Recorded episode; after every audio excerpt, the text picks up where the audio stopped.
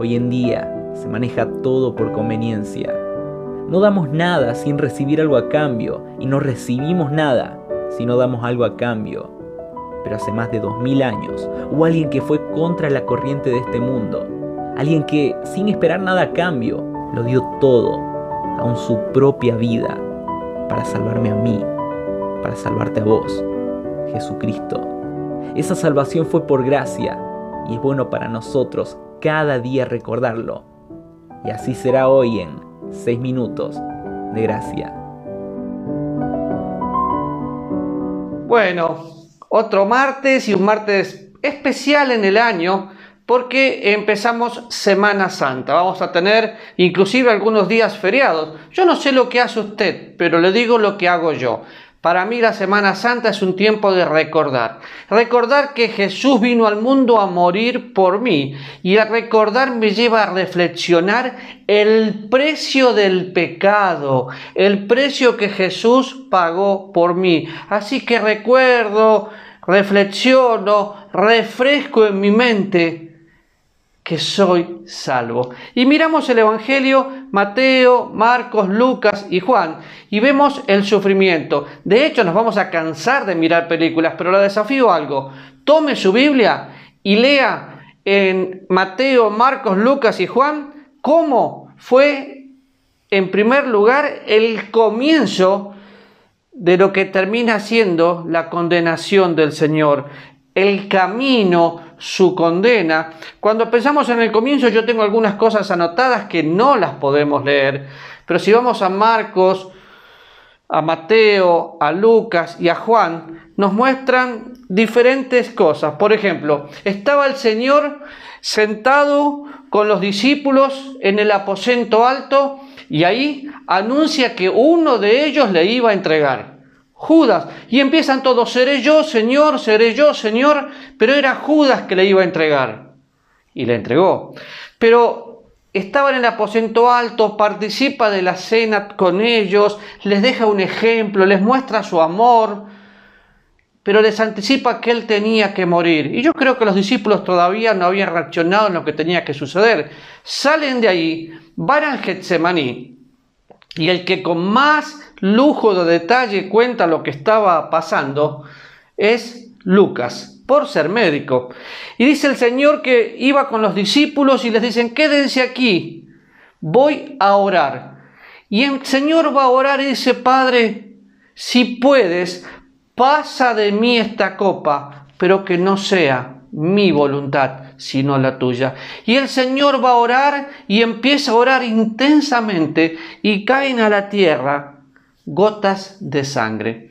Esto tiene un nombre médico, es una condición eh, que el Señor sufrió por todo el estrés. Ahora, cuidado, el estrés no era porque iba a sufrir, el estrés era porque Él, siendo Dios, sabía lo que iba a suceder. Y todo el pecado del mundo, el suyo y el mío, estaba siendo cargado sobre el Señor y Él sabía lo que iba a suceder. Ahora, los médicos hablan de este tipo de enfermedad, hay algunas investigaciones, una hematidrosis, empieza el cuerpo a sudar, tiene un alto estrés, el sudor se mezcla con la sangre, se rompen los vasos capilares y es sangre que cae hasta la tierra. Y estaba en esa condición definitivamente débil, el corazón había latido mucho, se da vuelta y ve a los discípulos durmiendo y dice, no haber podido velar conmigo un poco. Entonces vemos el comienzo del Señor en el Getsemaní. Ya todo estaba mal, pero en el mismo momento vemos también que el que le tenía que entregar, le entrega. Y se acerca a Judas y le da un beso. Con un beso entregas al Hijo del Hombre. ¿Y cómo aparecieron? Bueno, aparecieron con palos y con diferentes cosas. Pero Jesús dijo, no, no, no, no, no. Mi entrega es voluntaria. Yo quiero poner mi vida voluntariamente porque lo hago por amor. Y se entregó. Ahora sale el Getsemaní, lo entregan. El Señor sufrió emocionalmente, sufrió físicamente y sufrió espiritualmente. Pero imagínense, uno de sus cercanos había compartido tres años con él y lo entrega. y de ahí pasa a diferentes juicios. Pilato se lava las manos, no quería saber nada. Aún la esposa de Pilato dijo, no quiero que tengas nada que ver con este hombre, pero le trata de pasar la carga al pueblo. Le da la elección, Barrabás o Jesús, Barrabás o Jesús. Y el pueblo dijo, soltá Barrabás. ¿Y qué hago con Jesús? Crucifícale, crucifícale. Ahora piense, un tiempo atrás el mismo pueblo que hoy le estaba crucificando le había cantado alabanzas porque entraba el Señor montado en un pollino y ahora le querían crucificar. Entonces miro un poquito acá y veo que está en Getsemaní, lo venden, eh, lo traicionan, va caminando al Getsemaní y él le había dicho en el aposento alto, Pedro, un día me vas a negar.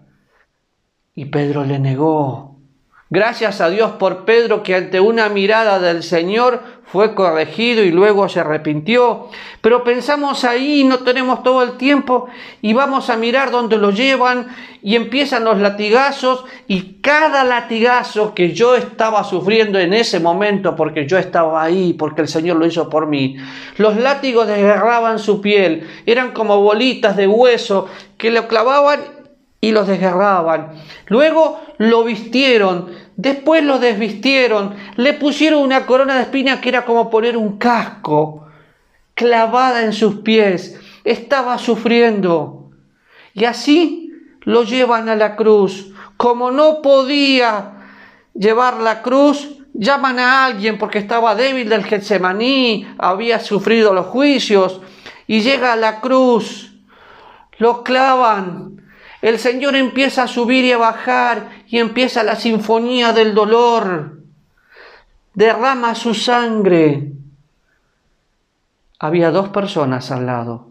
Una blasfemó, la otra le dijo, Señor, de cierto, te pido que te acuerdes de mí. Y Jesús le dijo, de cierto, de cierto, te digo que hoy estarás conmigo en el paraíso. Y me quedé pensando ahí, pero el Señor le promete la certeza, una promesa, hoy estarás conmigo en el paraíso. Y claro que no tenemos tiempo para todo, pero en ese momento estaba el Señor en la cruz y le dice, Dios mío, Dios mío, ¿por qué me has desamparado? Y se acuerda, abandonar es, es dejar algo tirado, pero desamparar Dios veía lo que estaba pasando, pero no actuó. ¿Por qué? Porque todo el peso del mundo estaba siendo cargado para que usted y yo podamos ser salvos. Porque Dios muestra su amor para con nosotros en que a pesar de ser pecadores, Cristo murió por nosotros. Así que recuerde, en ese mismo momento voluntariamente entrega su vida. Padre, en tus manos encomiendo mi vida. Y expiró. Y el velo del templo se rasgó en dos de arriba abajo. La tierra tembló, el centurión creyó, y así como el centurión creyó y el ladrón creyó. ¿Cree? O habla de Semana Santa. Lea, reflexione, recuerde y refresque en su mente la venida de Cristo. Nos vemos el martes porque Él resucitó, nos quedó en la tumba y su sangre sigue vigente para limpiar todo pecado.